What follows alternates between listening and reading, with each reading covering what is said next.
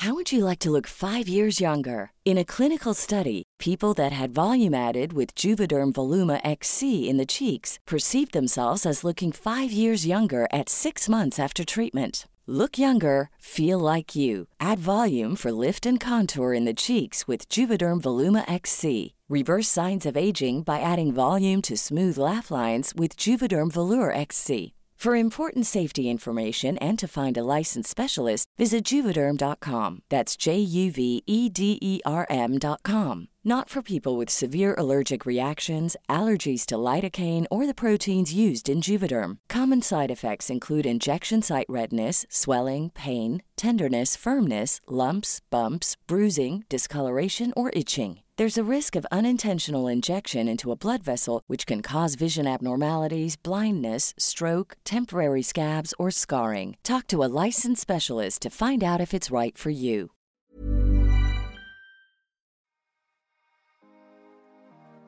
Hoy vamos a tener un episodio especial. Vamos a hablar sobre cómo cuidar y proteger a la comunidad LGBT. Junto con Rosario y MC de Meta y Lucas de Micro Rainbow vamos a hablar sobre este tema tan importante que todos deberíamos estar hablando. Este es un episodio en colaboración con Meta para celebrar el mes del orgullo. Bienvenidos, bienvenidas y bienvenides. Quiero que cada uno se presente, que me cuente un poco de qué hacen en la vida, cómo están y cómo se sienten. Esa es una pregunta muy importante aquí en Así Me Siento, eh, para que empecemos a hablar. ¿Cómo están? Bienvenidos. Yo soy María Cristina, yo llevo el área de seguridad de usuarios aquí para América Latina en Meta, en las plataformas de Meta. Y eso, bueno, abarca un montón de, herramientas y cosas que hacemos con, eh, con expertos y con miembros de diferentes comunidades para entender cómo podemos mejorar siempre nuestras políticas, eh, y nuestros sistemas, ¿no? De manera que estemos abarcando eh, protecciones, ¿no? Para, para, muchas más personas. Y eh, cómo me siento hoy, es una mezcla de el día está gris y frío, no como cuando te tocó a ti, Juanjo, en el clima de la Ciudad de México, pero me levanté a hacer ejercicio a las 7 de la mañana, entonces tengo energía. ¡Ay, wow! María Cristina, deportiva, me encanta. Bienvenida, MC. De verdad que estoy muy feliz de tenerte aquí. No, gracias por tenerme. Mirro, cuéntanos. Bueno, gracias. Yo soy Ro, mis pronombres son ella y bueno, llevo un tiempo ya trabajando también en Meta, en todo lo que es eh, gestión de clientes. Trabajo para México también, así que estoy viendo ahí muchas conexiones, eh, pero desde aquí de Argentina. Y eh, paralelamente también soy líder de nuestro grupo interno de Pride para toda América Latina, así que para mí es un orgullo venir un poco a, a representar y a charlar de estos temas tan importantes y me siento por eso eh, muy contenta y muy orgullosa, como para decir. Me encanta, Ro, bienvenida. Y tenemos a una última persona que hace parte de una ONG divina que hace un montón para proteger a esta comunidad. Lucas, bienvenido, ¿cómo estás? Hola, bien. Yo también me siento muy orgulloso y feliz de estar acá con ustedes por porque estamos ahí en este mes del orgullo y es un placer muy grande eh, poder hablar con ustedes y cambiar ideas y, todo más, ¿no?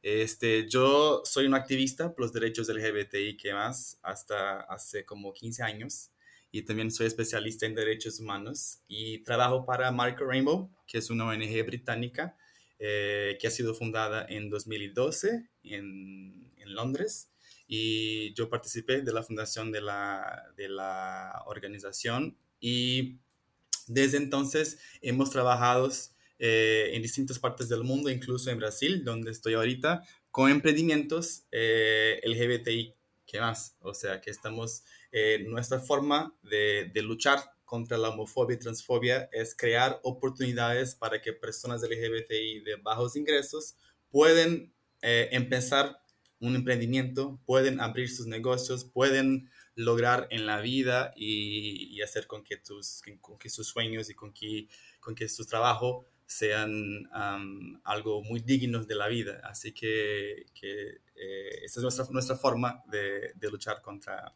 contra toda la, la homofobia, transfobia que hay en este mundo. Me encanta, bueno, bienvenido y realmente que sí hacen un trabajo súper bonito en, en Micro Rainbow. Bueno, querides, quiero que empecemos a hablar un poco sobre cuál es la situación actual de la comunidad hoy en día en América Latina. Creo que eh, siempre lo he dicho, pero a ver, la comunidad, eh, temas que ahorita hoy estamos hablando mucho, como de pronto la comunidad LGBT, la salud mental, el amor propio y todos estos temas de los cuales ya se están abriendo más espacios, han existido toda la vida. ¿No? Pero hasta hoy estamos hablando y estamos abriendo estos espacios y eso me encanta, pero quiero que hablemos un poco de cuál es la situación actual de la comunidad en América Latina.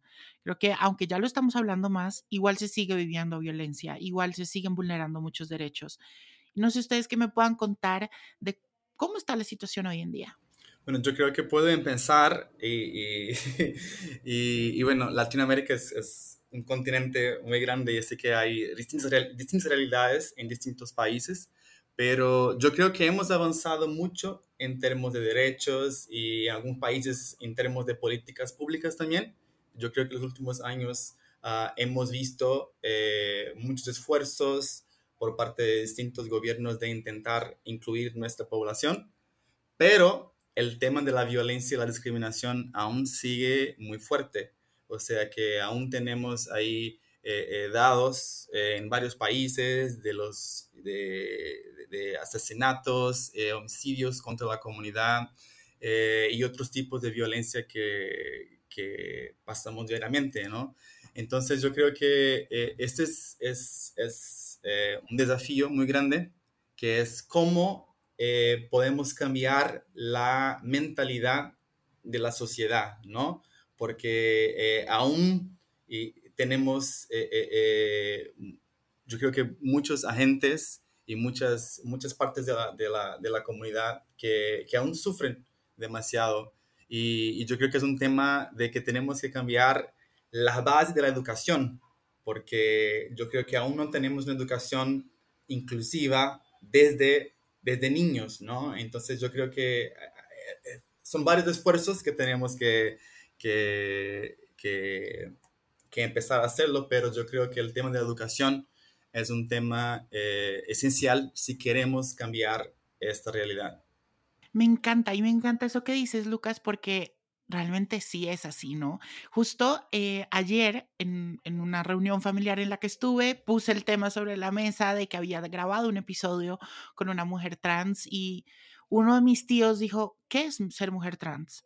y empezó a preguntarme y empezó como a abrir el espacio a, estas preguntas. Le empecé a explicar un poco cómo era todo este tema y me dice, para mí realmente, siendo muy sincero, me cuesta. Por de pronto como me eduqué, él, claro, acá en Colombia, él se educó en un colegio súper tradicional, católico además, y yo le dije, ¿sabes qué? Uno no es responsable de la forma en la que uno fue educado. Uno no es responsable de dónde nació ni cómo nació, pero uno sí es responsable de qué hace con eso. Y es más valioso que hoy en día estés abriendo el espacio a la conversación, estés abriendo el espacio a hacer estas preguntas y no te quedes enraizado en lo que con lo que te educaron y con lo que creíste, porque de ahí de la desinformación es de donde nacen también muchos tipos de violencia, ¿no? LGBT y violencia contra un montón de situaciones más. Entonces yo le dije, realmente ahí es donde cambian las cosas, cuando tú empiezas a entender y a ver cómo son todos estos procesos, qué significa cada una de las siglas. Eh, otra tía, por ejemplo, eh, sacó también un tema de, bueno, es que yo vi a dos niñas, eh, pero tú no las veías lesbianas, ¿no? Entonces yo, tía, eso es violento porque realmente, pues, estás estigmatizando de que entonces una tiene que ser el hombre, otro tiene que ser la mujer, y eso viene desde el patriarcado. No tiene que ser así. Le expliqué bien ese tema y me dijo, wow, nunca lo había pensado así. Y sí, tienes la razón. Voy a trabajar en no volver a decir eso y cambiar un poco la idea. Entonces, cuando educamos y cuando abrimos espacios de conversación, por eso amo este proyecto y amo que así me siento, me permita abrir estos espacios, porque desde acá es donde podemos también combatir la violencia, ¿no? Creo que ahí em, algo que está súper interesante de pensar, y lo mencionabas recién, Juanjo, es además del aprendizaje que es continuo, y digo, nadie tiene resuelto la tarea de, aprender a ser más inclusivo, ¿no? Y lo bueno es que va evolucionando y continuo, es un, continuo aprendizaje, pero también hay una, una fuerte búsqueda, o creo, de nuestra comunidad por la visibilización y la representación, ¿no? En distintos ámbitos y poder ver más y acercar más eh, otros tipos, otros, otros puntos de vista, eh, ya sea desde estos espacios o también, por ejemplo, en mi rol que trabajo mucho con publicidad, eh, bueno, cómo, cómo rompemos un poco los estereotipos de lo que aparece en una publicidad, ¿no? De lo que estamos, en qué lugar estamos acostumbrados a ver a las mujeres, a los varones, a las personas de, alguna comunidad en específico y cómo podemos romper un poco con esas ideas y que ya que empiecen a aparecer otras caras, otras eh, voces, eh, ya mismo nos va haciendo un poco más abiertos a lo posible. Entonces creo que eso también es algo importante y algo que, que me gusta trabajar mucho en mi. Me encanta y eso que dices es muy cierto, Ro. Justo en el anterior episodio a este que también hizo parte de esta colaboración con Meta que tanto amamos, eh, Ofelia nos decía, es muy difícil ser inclusivos y empezar a hablar de diversidad cuando no convives con la diversidad, cuando realmente no la vives, cuando realmente no la ves. Y, acá viene un poco eh, lo que dicen y me lo han dicho miles de profesores y en la vida creo que no lo va aprendiendo y es eh, lo que no se ve no existe y lo que no se puede decir tampoco existe y lo que no se puede escribir tampoco existe, ¿no? Entonces, eso me parece súper interesante. Y MC, cuéntanos desde tu lado de seguridad. Eh, en temas de seguridad, ¿cómo está la situación hoy en día para la comunidad? Pues mira, yo creo que Lucas nos dio un panorama un poco de, de lo que vemos todavía en nuestras sociedades, ¿no? Y, creo que ustedes están eh, trayendo los temas a la mesa que son importantes para, para nosotros eh, en la comunidad y para los aliados. Y es representatividad, es eso, eh, creo que hay todavía tantos miedos, como decías tú, ya sea por la forma como muchos fuimos o fueron criados, eh, y, creo que las, las, redes sociales e Internet en general sí son hoy en día plataformas donde... Perdón, tengo un chiquillo por allá. Tranquila.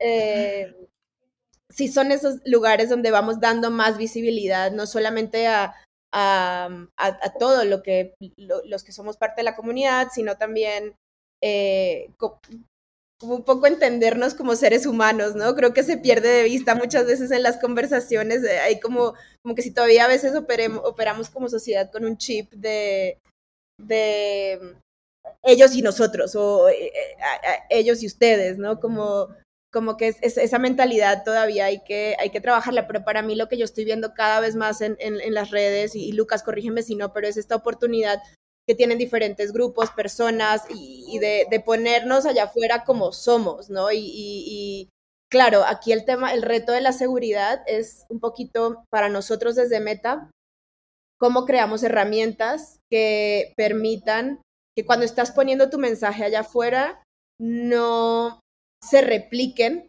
muchos de esos comportamientos que son de odio o de agresión que todavía existen en nuestras sociedades, ¿no? Entonces, desde, desde que puedas usar eh, el nombre que quieras, ¿no? Y yo sé que en Facebook tenemos una política de identidades reales, pero no de nombres, el nombre lo puedes cambiar. Y en Instagram tú puedes poner el nombre que tú quieras. Eso es súper importante. A nosotros, lo digo sinceramente, eh, tenemos un reto doble entre tratar de, lograr que la comunidad sea un lugar seguro y, y donde como que no, no se use el anonimato para hacer daño y al mismo tiempo ofrecer estas opciones de, eh, no es de anonimato, sino de, realmente tú jugar con la identidad que necesites jugar para tú expresarte como eh, en el momento en el que necesites, ¿no? Porque también nosotros mismos vamos fluyendo y vamos evolucionando y no siempre estás lista o listo o liste para, para tener una identidad, es más, va a ir cambiando, va a ir fluctuando. Eso creo que es la belleza de, de, de esta comunidad, es lo que le demuestra al mundo entero, es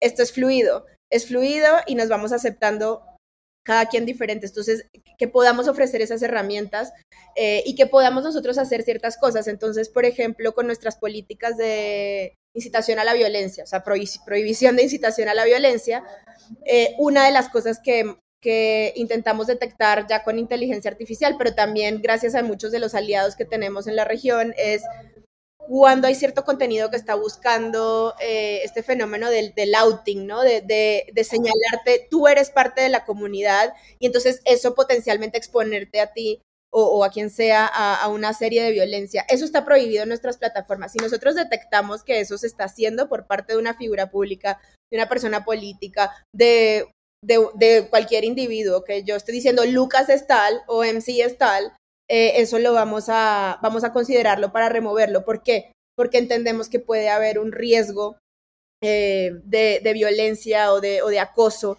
a esa persona y esa es la única persona que tiene la potestad, digamos, de, decir quién eres, eres tú. Entonces, eh, no nadie más. Y cuidamos mucho eh, ese tipo de... A lo mejor cuando lees la política no te das cuenta, pero ese es el tipo de cosas que tomamos en cuenta, ¿no? Otras herramientas que, que hemos venido creando y nos hayan ayudado mucho como expertas en seguridad de mujeres, en seguridad de la comunidad LGBT, o sea, comunidades que estamos vulneradas por, por quienes somos o no, ¿no? como en sí mismo. Eh, y es, por ejemplo, herramientas para eh, controlar cómo es tu interacción con otros usuarios en la plataforma. Entonces, en Instagram tú puedes, por ejemplo, restringir a alguien. Esa función a mí me gusta, ¿por qué? Porque tú podrías llegar a bloquear a alguien en caso de que realmente estés sufriendo como una amenaza o, estás viendo algo que realmente no quieres ver, no quieres interactuar más con esa persona, está perfecto. Pero esta función de restringir te permite, por ejemplo, si tienes ya un proyecto público, no quieres, estás como con una causa, tú restringes, digamos que yo restringo a Ro y Ro puede seguir haciendo comentarios, perdón, Ro, en mi, en mi perfil de Instagram y yo puedo seguir viendo ese comentario, pero nadie más lo puede ver. Entonces yo ahí estoy limitando, por ejemplo, la interacción de que este fenómeno de, de como el bullying en masa, ¿no? si alguien lee el comentario de Rosa en Valentona y sigue comentando, eso lo vamos a eliminar. Pero yo tengo acceso al comentario de Ro, ¿para qué? Para reportarlo, a lo mejor para hacer una denuncia porque constituye una amenaza, este, o a lo mejor porque simplemente no quiero fomentar. Eh, es un fenómeno interesante psicológico que nos, que nos han explicado muchos los expertos una persona que está atacando directamente cuando tú, cuando sabe que ya no puede acceder a ti, a lo mejor va a tener una necesidad de intentar acceder a ti por muchos medios. Esta función permite que, digamos que Ro en este caso, siendo la agresora, perdón Ro, yo sé que no eres, este, no, no tiene una noción de que no está llegando a mí. Y entonces se elimina mucho el factor psicológico del acoso yo tengo acceso a reportar su comentario, también a guardar la evidencia para denunciarla si es lo que necesito hacer pero eliminamos el riesgo de eh, toda esta masa ¿no? que, podría generarse de acoso. Entonces, les cuento este ejemplo porque me gusta la forma en cómo hemos logrado pensar de una manera mucho más sofisticada, gracias a, la guía ¿no? de, las expertas y, los expertos en esto. Eh, cómo podemos crear herramientas también que te den control a ti de tu experiencia. Entonces, no tienes que dejar de publicar, no tienes que dejar de decir las cosas incómodas, eh, estas son herramientas que te van a permitir como, manejar la conversación como tú la quieres manejar, ¿no? Súper importante eso, porque realmente sí, son herramientas que atienden un poco la realidad de hoy en día que está pasando frente a la comunidad, ¿no?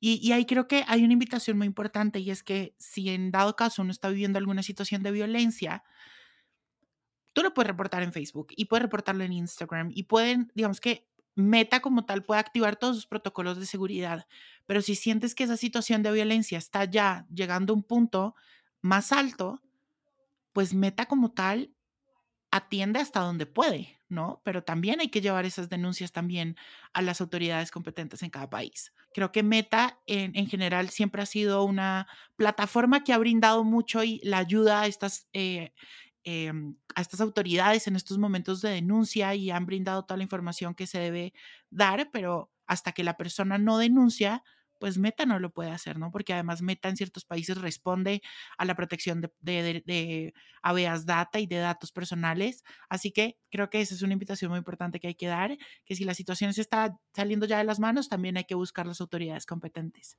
¿Y puedo agregar algo? Por favor, quiero que me cuentes desde tu lado qué está pasando.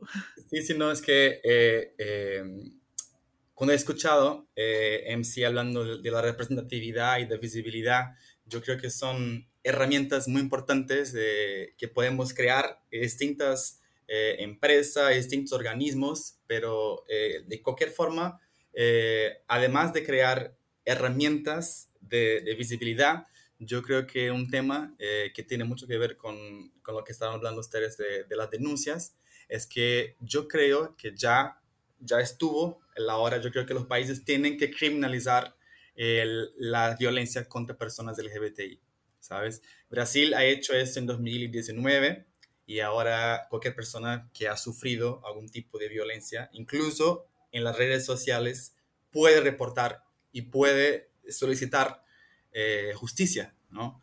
Entonces yo creo que eh, es un tema que los países tienen que ya, ya tienen que, que, que, aprobar leyes que eh, criminalicen cualquier tipo de violencia contra nuestra comunidad. Esto como, ya no podemos negociar con esto. Exacto, y Lucas lo trae muy, muy claro, y es este tema del, del discurso de odio específicamente, ¿no? Como em, creo que como países apenas vamos entendiendo, ¿no? Ya, ya hablando más de las legislaciones, este, cómo, cómo llegar a ese balance entre la libertad de expresión y, y, permitirnos ciertos discursos.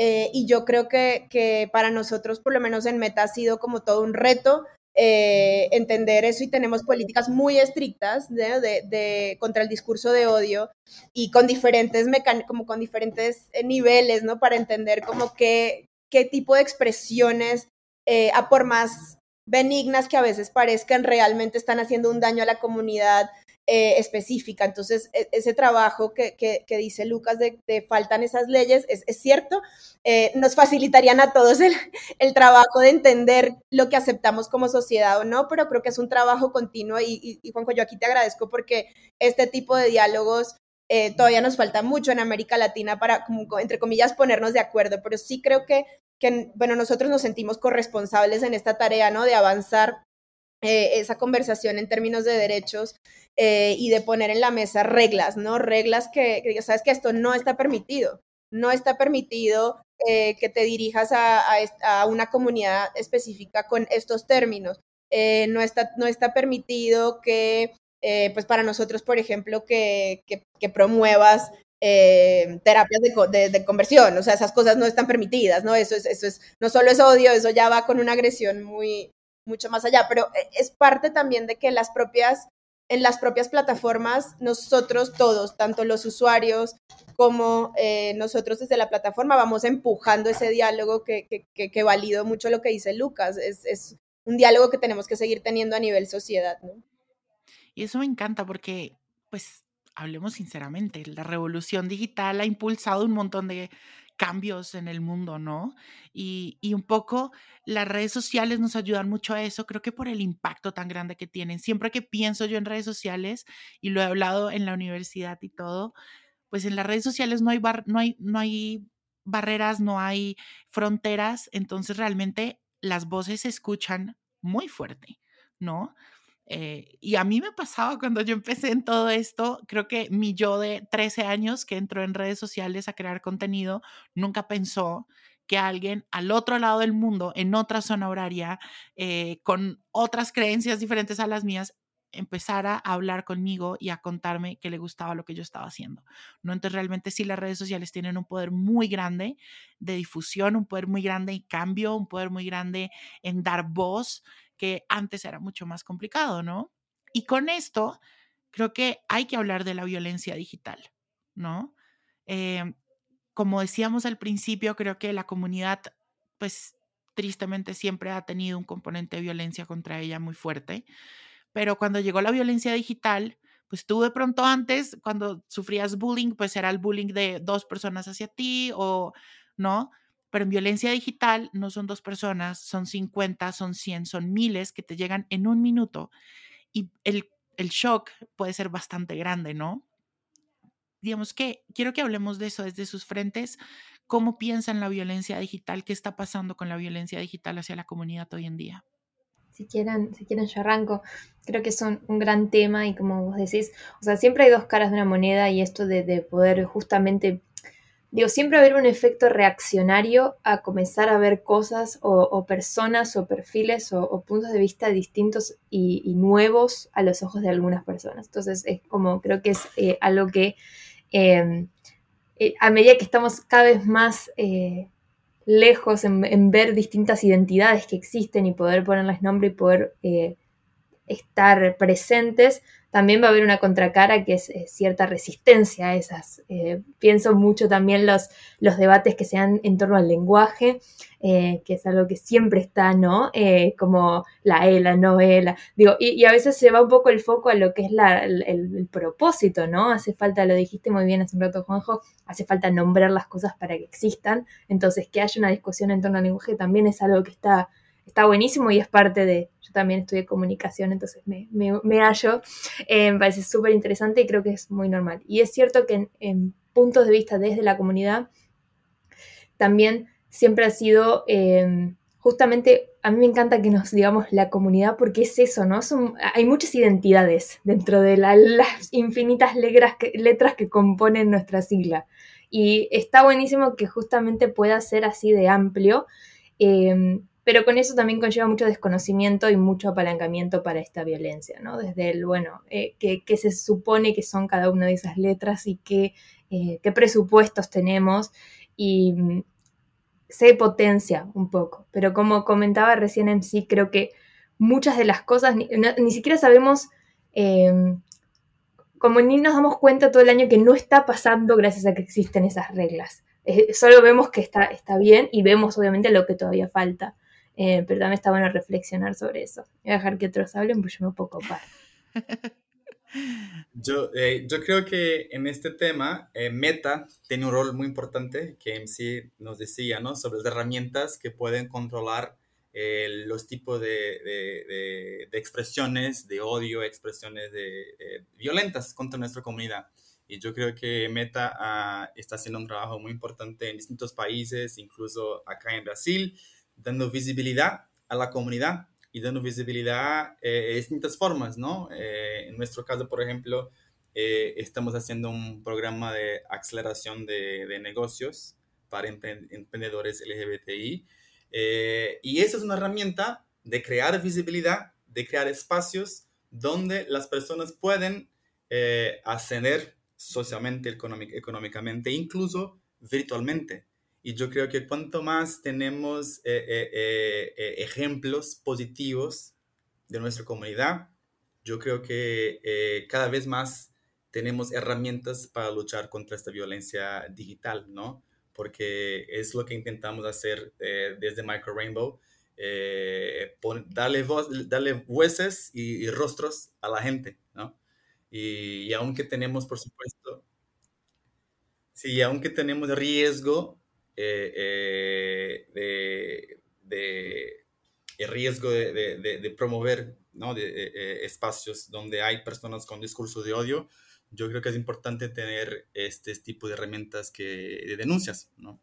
Importantísimo. Y yo creo que también agregar ahí, que ahorita lo, lo, lo decíamos un poco, creo que se nos ha olvidado un poco que en las redes sociales aunque son plataformas digitales, son mundos que están que se manejan por clics, hay seres humanos adelante y atrás, ¿no? Eso yo siempre lo he dicho cuando me preguntan siempre como, oh, el hate y cómo manejas el hate y todo, yo siempre he dicho, es duro, porque en digital hay personas que con el hecho de tener una pantalla al frente se sienten mucho más empoderados y mucho más fuertes de llegar con muchísimo más odio que si fuera en persona.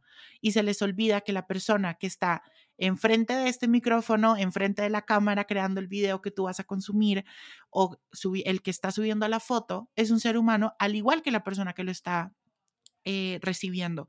Y ahí yo hablo mucho de la responsabilidad digital que tenemos todos, ¿no? Tanto cuando consumimos un contenido como cuando creamos contenidos. Hay que ser sumamente responsables. Volviéndonos un poco a lo que decía que en las redes sociales el impacto puede ser gigante. ¿No? Y que tu mensaje le puede llegar a miles y miles de personas. Por eso hay que ser tan responsable con esto. Y no quiero decir que entonces ahora no nos vamos a callar y no vamos a decir nada, pero sí hay que ser responsables con lo que consumimos, con lo que creamos, para que realmente podamos crear espacios digitales responsables. Juanjo, y mencionabas al principio esta cuestión de la salud mental, ¿no? Porque yo creo que también una cosa que nos pasa en la comunidad, y Lucas, y, tú no me dejarán mentir, eh, es un activismo constante, cansado. Eh, como dices tú, como que te creas muchas herramientas de resiliencia, ¿no? De, de ok, ok, esto no es personal, no es personal, no es personal, ¿no? Voy, voy a responder, voy a ser responsable con mi respuesta, pero es como que constantemente estás defendiendo no solo tu identidad, sino la de muchas personas que, que sienten representadas, ¿no? Con, con, con tu discurso. Y, y, creo que ahí es importante también entender cómo de nuestro lado, cómo ponemos herramientas que ayuden como con esa, esas pausas que son como tan necesarias, ¿no? Entonces, eh, si bien hay una parte del activismo que siempre va a ser como más, más irreverente hacia las comunidades que todavía no están convencidas, hay una buena parte del activismo que también es de, formar comunidad, ¿no? Como decían tanto Lucas como Rosa, de, sentirnos parte de que alguien más va a ayudarnos a, pararse, ¿no? Con nosotros en, una situación difícil. Y entonces ahí una de las cosas que, fuimos aprendiendo es, eh, tú puedes bloquear a alguien y puedes eh, dejar de seguir, ¿no? Y, no ver ciertos discursos y eso probablemente eh, te ayuda a tomar ciertas pausas. Ahí está, íbamos bien. Pero también cuando tienes un discurso más público, una cuenta, un negocio, alguna causa, digamos, que estás promoviendo, la verdad es que queremos que puedas como, como controlar un poquito mejor eh, quién entra a esa conversación. Entonces, eh, sí, que, sí que los invitamos siempre a hacer este, este chequeo como de seguridad y privacidad que puedes hacer tanto en Facebook como en Instagram. ¿Por qué? Porque te hace algunas preguntas y entonces te dice, ya sabes con quién estás compartiendo este contenido, estás segura o segure que quieres compartir este contenido con estas personas en este público o quieres restringirlo a otros públicos por en cuanto. En Instagram puedes hacerlo post por post, en Facebook también. Entonces, eh, yo sé que es trabajoso, pero tomarnos ese tiempo también es parte de cuidar nuestra, nuestra salud mental. O, por ejemplo, tienes forma de poner como ciertos filtros de palabras. Entonces nosotros con, con inteligencia artificial y, y, como gracias a los reportes que recibimos de palabras ofensivas, tú puedes activar un filtro que es como de palabras ofensivas en general. Y entonces vamos a bloquear cualquier comentario que se haga en tu, en tu perfil, en tu página, eh, que tenga esas palabras. Pero pasa algo con, con, nuestras comunidades, que es que muchas veces las palabras en sí misma para el lenguaje tradicional, como diría Ro, este, no, no son ofensivas en sí mismas, pero ya sabemos que se están utilizando en una comunidad específica con un propósito de, agresión. Entonces, sí, un poco que acá en Colombia, por ejemplo, el marica. El marica lo dice todo el mundo y es una muletilla que tenemos como el güey, ¿no? pero en otros ámbitos puede ser una ofensa muy grande. Entonces, cuando tú ya sabes que una palabra puede ser en un ámbito una ofensa muy grande, tal cual como, como el ejemplo que pusiste, y muchos otros, este, puedes crear tu propio filtro de palabras. Entonces, ¿qué haces en eso? Cuando estás generando una conversación con un post que sabes que va a ser más controversial o que sabes que va a avanzar la discusión más adelante, intentas, no, es, el punto es que tú tengas control de cómo mantener la discusión donde tú la quieres mantener. Y entonces así, este, digamos, traemos a la mesa el activismo de comunidad, el activismo de poner las cosas en la mesa, sin cuidando nuestros espacios y cuidando, ¿no? Que, que, que, no entre este, este odio específico que ya reconocemos. Eso del lado tuyo como para proteger tu propia experiencia. De nuestro lado, nuestra responsabilidad es, em, tener cada vez mejores mecanismos para identificar no solo cuando se usan estas palabras y que, y que tengan una intención ofensiva y ayudar con los reportes y actuar lo más rápido posible, pero también reconocer con ciertos comportamientos cuando se está volviendo un tema de coordinación masiva de bullying, por ejemplo. Y entonces, eh, una de las cosas en las que hemos mejorado mucho en los últimos años es en reconocer ya no solo palabras, sino comportamientos, como cómo se suma uno y otro y otro y otro, y ahí nos salta una, una un, digamos, una alerta y podemos revisar a ver qué es lo que está pasando. Nuestra responsabilidad es seguir mejorando en eso para que entonces las personas que están publicando puedan tener control de su experiencia y de la conversación que quieren tener, pero de nuestro lado también podamos identificar ciertos comportamientos que pueden alertar a que algo dañino está sucediendo y entonces eh, activar mejores herramientas. ¿no? ¿no? No, digo que es un trabajo hecho, todas estas herramientas que les cuento eh, están, están en nuestro centro de seguridad y las pueden revisar y, y seguramente Juanjo vamos a hacer varias cosas hacia adelante para ponerlas en manos de todos, pero eh, como reconocer que la retroalimentación constante de la comunidad y de todos los que estamos aquí es súper importante para nosotros poder seguir mejorando también en, en la parte que, que, nosotros sabemos hacer mejor, que es cómo diseñar herramientas, cómo diseñar tecnología que prevenga muchas de estas cosas. ¿no? Y qué importante eso que dices, Niemsi, de la comunidad, ¿no? La comunidad, creo que el apoyo de unos con otros, el apoyo, digamos, y la retroalimentación es sumamente importante. Y lo decíamos ahorita con Ro antes de empezar, que es muy difícil también como empresas llegar a ser diversos y, apoyar a la comunidad si realmente dentro de tu empresa no está pasando lo mismo.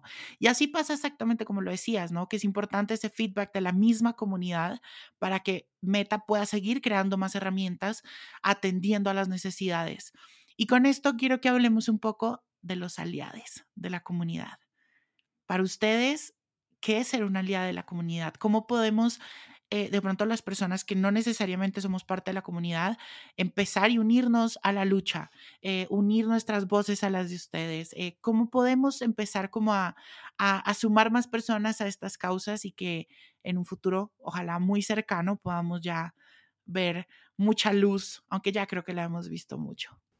Bueno, yo creo que pueden empezar es que yo siempre digo esto, que yo creo que cualquier, cualquier, cualquier persona puede ser una aliada de nuestra comunidad. Las empresas, los doctores, abogados, yo creo que cualquier, cualquier profesión tiene el poder de cambiar nuestra realidad.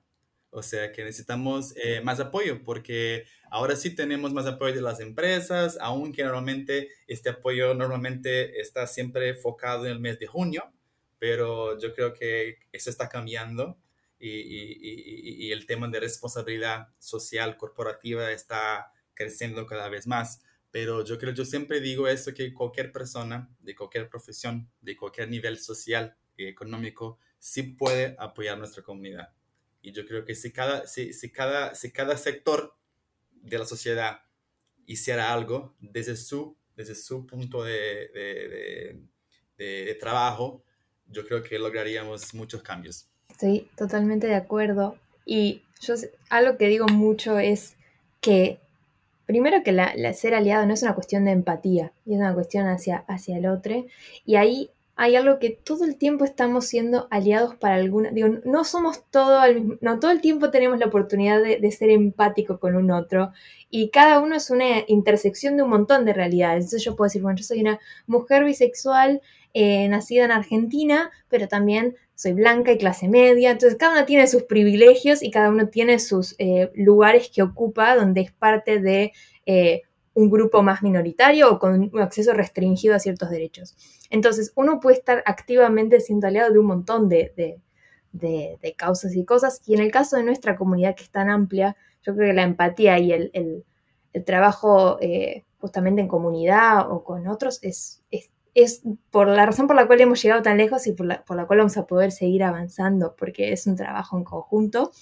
Y para mí, siempre que alguien me, pregunta cómo ser aliado, cómo participar, muchas veces es eh, preguntar, ¿no? Empezar a interesarse. Yo creo que algo de no, ser una persona eh, desinteresada o que las cosas le pasen por al lado y que no. Dejarse, abrirse un poco dejarse eh, atravesar un poco por la historia de las personas y ya con eso uno se va volviendo más empático porque no puede ser indiferente una vez que abrió los ojos a una realidad, ¿no? O no nos pasa a la mayoría. Entonces, yo creo que empieza tan fácil como eso, antes de querer complicarse en hacer un montón de cosas súper complejas. Bueno, primero escuchar, darle un rato a alguien y dejarse atravesar. Me encanta eso que dices, sí, totalmente. Antes de, irte a, a, mejor dicho, al Ángel de Independencia, marchar hasta el Zócalo, espérate, escucha, infórmate y edúcate, que es muy importante eso que dices y lo decíamos al principio de la mesa redonda, ¿no? La educación y la información es la base de donde podemos erradicar gran parte de las violencias que vivimos hoy en día en el mundo. No, y yo quiero agradecer, Juanjo, porque yo creo que este podcast que tú tienes, este espacio, también crea espacios seguros para equivocarnos, ¿no? Hay, hay, hay, un, hay una también una humanidad, ¿no? De, entre nosotros de, de, entendernos como, pues no, no, no tenemos las respuestas, no, no somos, como decía Ro, eh, eh, somos parte de, diferentes comunidades en diferentes momentos eh, y tenemos diferentes privilegios cada quien, entonces este, aprender a ser el, el, hay una palabra en inglés que es como bystander, ¿no? Como testigo de una situación pero a mí no me gusta tanto esa, a mí me gusta una que estamos como, como intentando, o que yo he visto que se usa mucho más, que es ser upstander, ¿no? Que es, es un testigo que se levanta, que alza la voz eh, y, que, y que busca como parar una situación, ¿no? Y volvernos esa, esa persona para nosotros mismos en ciertas situaciones, pero también para, para otros, no lo vamos a poder hacer 100% de las veces, hay que reconocernos, ¿no? Con los miedos que siempre vamos a tener, etcétera, pero crear estos espacios seguros, eh, partir desde la curiosidad, eh, como decía Ro, eh, partir desde, desde yo qué capacidades tengo, como decía Lucas, ¿no? Y entonces eso cómo aporta. Y entonces sí, venir a informarnos, ¿no? Yo creo que una cosa que haces muy bien tú en tu podcast es, pues aquí está la información, no, no es un misterio, ¿no? Aquí están las cuentas que hablan de esto, aquí están los grupos que defienden estos derechos porque todavía nos falta un camino largo por recorrer. Entonces, cada uno de nosotros puede pues, buscar esa información. A lo mejor tenemos una duda, a lo mejor tenemos un, un miedito, em, pero a mí yo solo también te quería agradecer porque aún con esos miedos poder venir a conversar y no, y no tener miedo también de ser cancelado, que creo que eso del otro lado eh, pues es, es, es, difícil y te, y te genera muchas barreras al diálogo.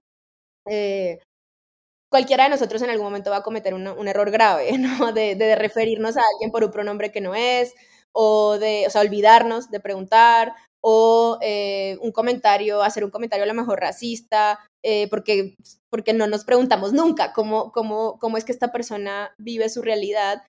Y en ese momento, como que al darnos cuenta, primero, aprender a darnos cuenta que, estamos, que nos está pasando eso. Y segundo, decir, ¿sabes qué? Me, me, equivoqué, me equivoqué y quiero, quiero aprender cómo no volverlo a hacer, como un poco como te lo decían eh, en, en, tu familia ese día, aunque nos cueste mucho. Entonces, también gracias por, por crear este espacio seguro. Yo creo y espero que cada vez más, eh, yo sé que nos falta, pero que en Meta podamos también aportar esa, ese espacio, es un poco más, es virtual y es un poco más amplio, pero que también se sienta seguro para seguir compartiendo y visibilizando, como decía Lucas, las historias tanto de éxito como de, como de aprendizaje, ¿no? De, de todo este proceso. Entonces, eh, de verdad, gracias. No, creo que resumiste el objetivo, el único objetivo que tengo yo, eh, tanto con el podcast como con todo el proyecto en sí, y es poder brindar espacios seguros para sentir, para pensar, para cuestionar, para reflexionar, para crecer. Eh, y me encanta, se me hace un nudito en la garganta porque realmente me encanta que lo puedan sentir así. Eh, gracias. Gracias por acompañarme en esta mesa redonda. Creo que hablamos de cosas muy interesantes que espero que le toquen a muchas personas hoy. Y creo que aquí el llamado, como lo decía MC, es, creo que durante muchos años hemos sido observadores pasivos de todo en la vida. Hoy en día necesitamos más personas activas que se paren también, ¿no? Creo que un, una tarea muy importante de, los aliados eh, hacia la comunidad es parar cualquier tipo de violencia desde los frentes en los que nosotros estamos, ¿no? Mi Lucas, cuéntanos. Sí, yo quiero agregar algo, eh, que hablaron ustedes de, de privilegios y, y, yo creo que cada, cualquier persona eh, dentro de la comunidad LGBTI o no LGBTI, cualquier persona tiene el, la oportunidad y el poder de usar sus privilegios para apoyar nuestra oh, comunidad. Qué importante, qué importante. ¿Sabes? Eso. Y yo creo que si cada uno lo hiciera, seguro estaremos mejor. Y yo hablo, por ejemplo, desde mi, desde mi perspectiva, porque yo eh, salí del closet a los 16, 17, como y, y, fue muy sencillo para mí porque tenía el apoyo de mi familia, el apoyo de, de, de mis amigos y, y, yo usé este tipo de privilegio para empezar mi activismo porque yo he, he, yo he visto que, que, mi realidad no era la misma de mi exnovio en esta época que sufría de, de violencia en su casa, eh, con sus papás eh, y otros amigos también que sufrían todos tipos de violencias. Entonces, este, en ese momento yo pensé, no, yo quiero hacer algo para, para cambiar esa realidad porque yo tengo este privilegio. Así que yo creo que como que cualquier persona tiene, tiene, puede hacer esto, ¿no? Eh, eh, es muy sencillo, es usar nuestras herramientas, nuestros eh, espacios como tú haces con, con, el podcast, como Meta está haciendo. Yo creo que si lo hiciéramos, y estaríamos mejores. Es que importante eso de sernos responsables de los privilegios que tenemos. Y agrego nomás que a veces se ve la palabra privilegio o las personas privilegiadas como una carga culposa que tienen, ¿no? Como, uy, bueno, tengo estos privilegios, tengo... Y en realidad es justamente un, algo muy bueno para aprovechar para bien, como decía Lucas, digo, o sea, lo tenés como no lo tenés y no dependió de vos, y lo decías vos también, Juanco, al principio, uno no es responsable de cómo, de, de, dónde nació y dónde apareció en el mundo y qué circunstancias fueron, pero sí qué hace con ellas, ¿no? Y creo que ahí es donde está la diferencia y para mí eso es muy lindo porque nos vuelve a poner a nosotros el poder de cambiar las cosas. No está en, en el mundo, sino que está en, en cada uno y en esa pequeña cosa que decide hacer con lo que ya tiene. Me encanta. Bueno, no, creo que podríamos quedarnos aquí horas y hacer parte 1, parte 2, parte 3, parte 4. Y yo feliz, feliz, feliz de tenerlos a los tres. Muchas gracias por acompañarme realmente, por todo lo que hacen. Cada uno de sus trincheras, Micro Rainbow, haciendo todo lo que hace por la comunidad. Mis niñas de Meta, que tantas cosas hacen por, por, por hacer estos espacios digitales seguros, que se sientan como un apapacho al corazón. Gracias por acompañarme realmente y espero que podamos encontrarnos nuevamente pronto. Gracias a ti. Qué gusto compartir con, con los con los tres. Igualmente. Les amo, muchas gracias. Toda la información de cada uno de nuestros invitados, de toda la información que dimos de Meta y todos estos tips los van a poder encontrar en el newsletter semanal que se pueden suscribir en el, en el caption de este episodio y al igual también en mi Instagram van a encontrar también mucha información eh, sobre la seguridad y cómo protegernos en nuestros espacios digitales. Muchas gracias y les mando muchos abrazos y besos.